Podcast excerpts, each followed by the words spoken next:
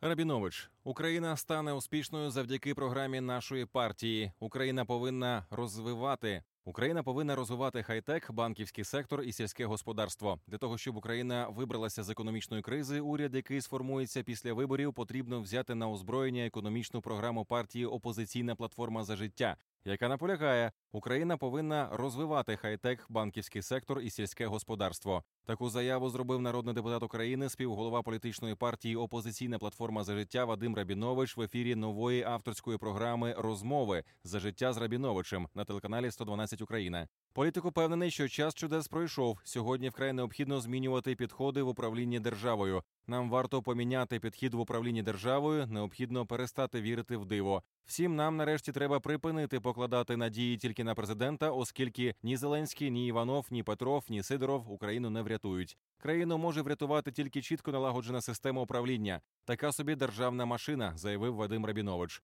Більше того, співголова партії Опозиційна платформа за життя вважає, що тільки шляхом референдуму українці повинні встановити, що ми будемо, і визначити, що нас підніме з колін.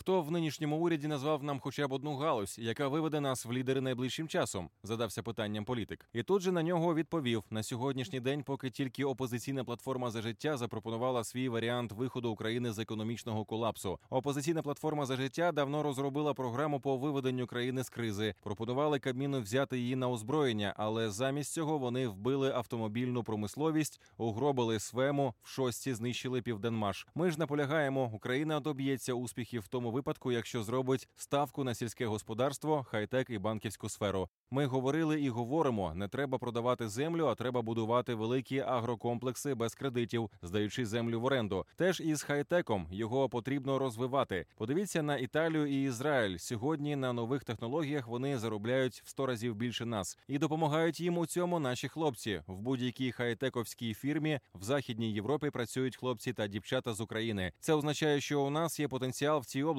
а ми їх женемо за кордон замість того, щоб створити умови для роботи на батьківщині. Крім того, просто необхідно розвивати банківську сферу. Україна розташована на унікальному місці, яке з'єднує Азію і Європу. Чому б цим не скористатися і в умовах, коли у заходу і сходу непрості відносини? Зберігати корпоративні гроші у нас задався питанням політик. Співголова партії Опозиційна платформа за життя вважає, що саме політики заважають стати Україні банківським, транспортним і туристичним центром Європи. Замість використання можливостей вже пішла влада. Замість використання можливостей влада вже втратила шовковий шлях. Він просто-напросто обійшов нашу країну. 31 січня 2020 року закінчується контракт по транзиту російського газу в Європу. І замість того, щоб заробляти на ГТС, нам нічого іншого не залишається, як розфарбувати нашу трубу в патріотичні кольори і витрачати по 3 мільярди доларів на рік на її утримання. Підкреслив народний депутат. Вадим Рабінович вважає, що декларований владою патріотизм зводиться лише до одного: набити собі кишені, дограбувати країну і її народ, остаточно вбити економіку.